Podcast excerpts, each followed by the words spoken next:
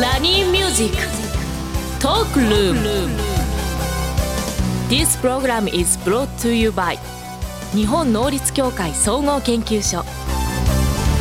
リスナーの皆さんおはようございます。大野泰敬です。おはようございます。石井加穂です。今日もポジティブライフを応援するお話をビジネスマスターの大野さんとお届けしていきます。よろしくお願いいたします。よろしくお願いいたしますあの能率協会の方にもまあゲストで来ていただいて何度かお話がありますけどやっぱり毎日こう地道にやり続けるとか、データを見続けるっていうのは非常に大事だってお話をしたんですけど最近ね私すごい能力が備わってきまして虫を見ると大体今の季節と明日の天気が分かるようになりえー、すごい。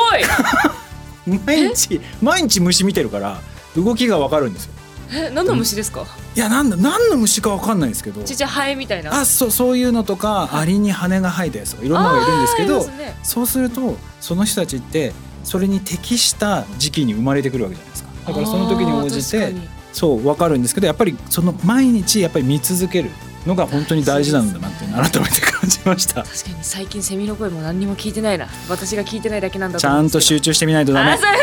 ちゃんと見ます。さあそれではこのコーナーからいきましょう。大野康則のライフシフトマインドこのコーナーは一歩先を行く社会人のヒントを大野さんから素敵なゲストをご紹介いただきお話しいただきます。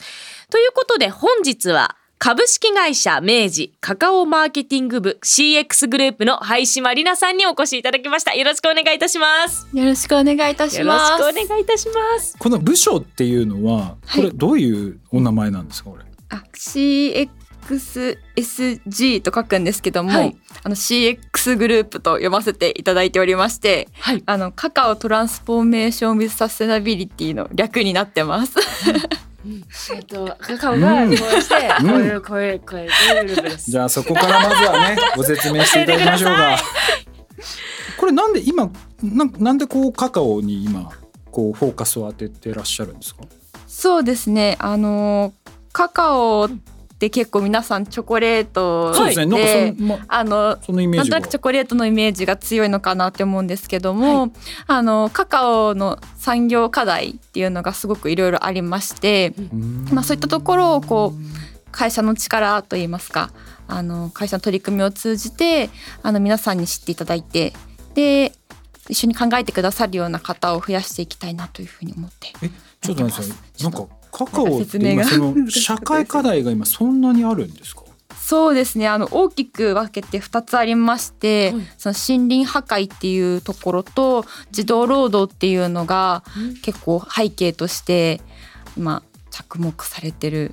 社会課題になります。なるほど。そうなんです意外にでもなんかやっぱりカカオっていうとそういうなんか社会課題に通じてるってなんかそんなイメージなくないですか？全然もう美味しいもの。ね美味しいもののイメージがあるんですけど。そうですよねやっぱりそういう課題が発生しているので、うんまあ、それを解決していこうという取り組みをされている部署。そうですね。あのまあカカオの需要っていうのは今世界的にもチョコレートの需要が増えるとともに、はい。カカオの生産量と消費量っていうのが増えてるんですね。でただまあその皆さんにたくさん食べていただいているチョコレートも、はい。まあ実はそういった社会課題を背景として抱えているっていうところからあの会社としてはあの明治カカオサポートっていうカカオ農家さんを支援する取り組みとあともう一方で今私が所属している CX グループで取り組んでる開けカカオという、あのカカオそのものの付加価値を上げてってカカオ農家さんにこう利益を還元しより多くの利益を還元することであのサステナブルなサイクルを作っていきたいなっていう思いでやってるもう一つの取り組みがあります。開けカカオ。開けか開けカカオ。えこれカカオってなんかその高付加価値というか今までと違った使い方がなんかできるんですか？そうですね基本的には今まではもうチョコレートの主原ね料として。使われてきたんですけども、まあ、それだけではなくてもっといろんなことに使えるんじゃないかっていう発想からあのまあ明治の技術を使ってカカオの新素材を開発しましてはい。それの新商品だったりだとかあとはあのアップサイクルっていうところであのカカオ豆の周りにあるカカオの種皮皮があるんですけどもそれをあの物に使っていくような取り組みも今しています。え例えばどんな商品があのあるんですか？実はちょっと前まで、はい。あの春に幕あのクラウドファンディングの幕開けさんであはい。あのちょっと応援購入していただいてたものがありまして、はい。あのカカフルと言われるドリンクをはじめとするあのフルーツらしい甘酸っぱい商品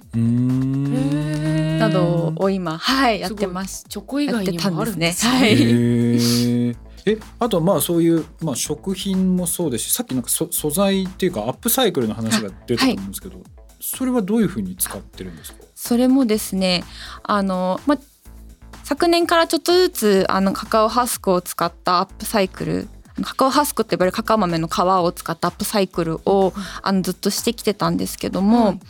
あの実はそのいろんな取り組みをまとめてあの6月の末にあのカカオカカオスタイルというブランドをですねあの実は発表しておりまして、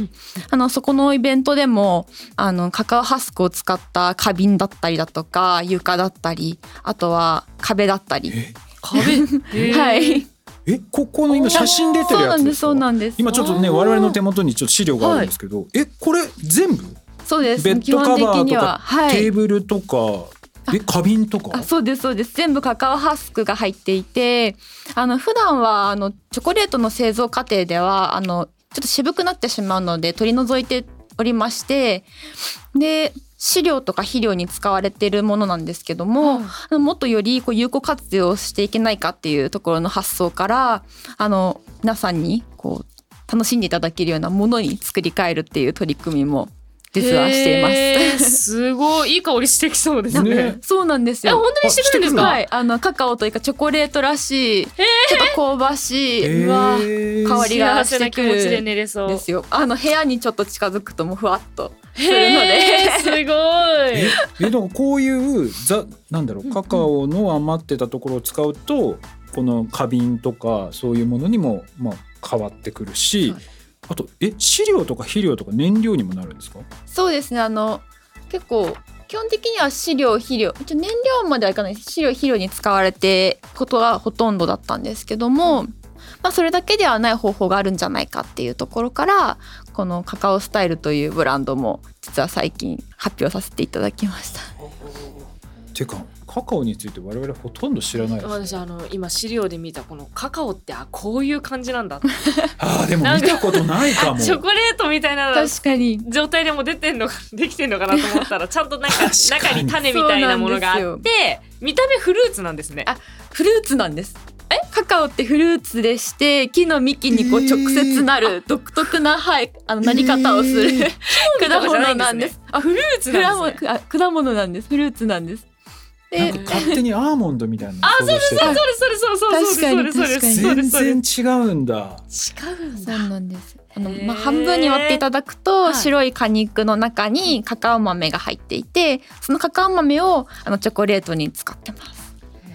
やばいもう今だってちょっと数分聞いただけでカカオの魅力というか知らないことがいっぱいある間違いない。すごいなすごいな。えこれでもまあ今この「開けカカオ」スローガンを掲げてやり始めたのっていうのはどれくらい前からこういうプロジェクトっていうのはスタートし始めたんですか？と昨年の春に社長の松田を通じてこういった取り組みさせていただくような発表をしてまして、はいそこからあの大体今1年ちょっとこうずっと動き続けてる感じです。はい、いでまあこういうねカカオを通じたものっていうのは情報発信されてると思うんですけども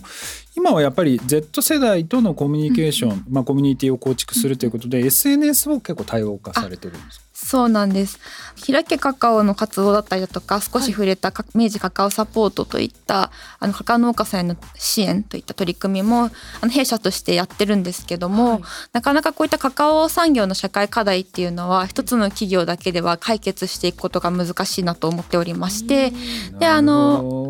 そうなんです。なのであの協会という日本サステナブルカカオ協会をちょっと活動として始めまして、あの協会の立場でこういろんな方々を巻き込んで一緒にカカオをきっかけにサステナビリティを考えていただけるようなあの活動をしています。でそういった中で今のおっしゃっていただいた SNS もはい使いながらやってるっていうところです。喜び先生だったらこれ、えーどうやって何その無茶ぶりすんなと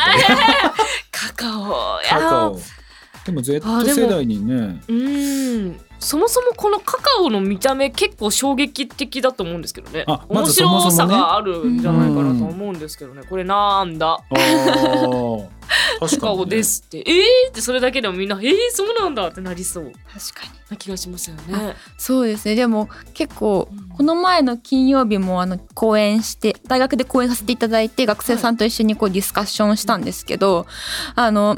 フルーツであることにすごく驚いていただいたりだとか、あのカカオの今まで美味しいと思って食べただけだったチョコレートの裏側にこういったことがある社会課題があるってことを知らなかったっていうお声だったりあとはあの物が作れるんだっていうところの驚きの声とかたくさんいただいてなんかすごく知らなかったことをたくさん知れたっていうお声をもらえたのがすごく嬉しかったです。うんうんうん確かに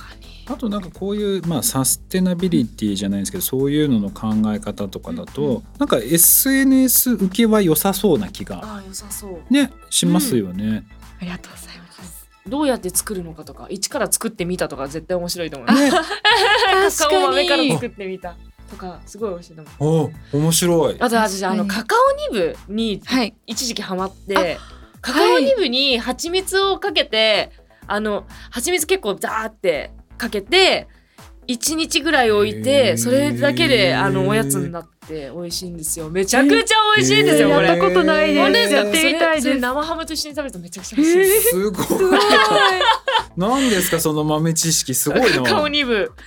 カカオニブ美味しいですよね。やってみたいです。へーいやでもねこうやってその、うんうんまあ、カカオの魅力だとか新しい取り組みっていうのをこう SNS とか通じて情報発信されてると思うんですけど、うんうんいやこのですねちょっと経歴もちょっと変わってましてですねあその取り組み自体も非常はいに素晴らしいんですけれども、ちょっとねあのリスナーの皆さんの中にも結構多いのはやっぱり大企業とかにこう勤めてながら自分でやりたいことができないっていう方も非常に多いのかなと。でそんな中ですねこの、えー明治という大企業の中で大阪のその営業担当だったんですけれどもそこから本社のマーケティングに移動するという、あーすごいですね。どうどうやって移動したんですか？運が良かった。いやーみんなねそうみんな言うんですよいい。そうやって。あの最初配属されたのが大阪でして、あの配属していただいたところではちょっと営業をしてました。で最初新入社員だとあの弊社すごく商材の幅が広いので、お菓子から乳製品から、確かに。あと栄養食品までいろいろ携わりながら営業活動していてでその後はあの乳製品に絞った営業を行っておりました。へえそれからどどうどうして移動することになった？んです。それ社内でちょっと社内選抜といいますか社内公募を見つけましてでそこからあ面白いチャレンジしてみたいっていう気持ちで応募して今回えこのこのもともとカカオ好きだったんですか？チョコとか。チョコレートは大好きです。でもカカオにある程度興味ないとあれですもんね。あまあそうですよね。そうですね。もともと今こう振り返ってみてその移動できた何が一番大きな要因だったと思います、でもなんかこう何事にもチャレンジする気持ちがすごく大事だったかなと思っていてなんかこの社内公募を見つけた時もあのチャレンジしようって決めるのはやっぱり自分自身ですしですねなんか一歩踏み出してみたっていうのがすごく今につながってるかなというふうに思います。チャレンジ。ね。そうなんですよ。だからちょっとリスナーの皆さんもなんか自分はこれ言ってもダメなんじゃないかとかやってもなんかうまくいかないんじゃないかって思う前にやれと。いや本当にそうですね。だからそういったチャレンジっていうのがすごく大事なんだなっていうのはすごく感じましたね。まあ石井さんもどっちかってそっち系ですもん私もあの行動するタイプなので考える前に。そうだからなんかやっぱりつかめる。で私もどっちかと同じタイプだから私も好きな部署に移動できてたんです。ああそうだったんですね。大企業でずっとまあソフトバンクもそうですしパーセルもそうですしあの結局チャレンジしてうん。その声に出すし行動に移す。だからやっぱりそれがすごく大事なんでリスナーの皆さんもなかなかねその一歩踏み出すって大変だと思うんですけど意外に会社ってちゃんと一人一人ちゃんと見てるので、うん。特に明治さんみたいなそういう大きい会社で見てないんじゃないかって思いつつね皆さんちゃんと見てるのでそうですね。ぜひ一歩踏み出してチャレンジしていただければなと思います。はい島さんありがとうございました。ありがとうございました。以上大野康則のライフシフトマインドでした。今後リスナーの皆さんのお悩みなども相談に乗っていきたいと思います。お悩みはラジオ日経番組ウェブサイトか私石井加穂のインスタグラムでも募集しています。ひらがなで喜びと検索してみてください。ぜひぜひご質問をお寄せください